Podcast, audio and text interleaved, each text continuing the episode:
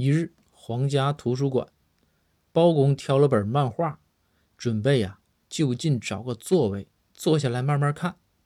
刚一坐下，就听身后庞太师吼道：“包黑头，起开！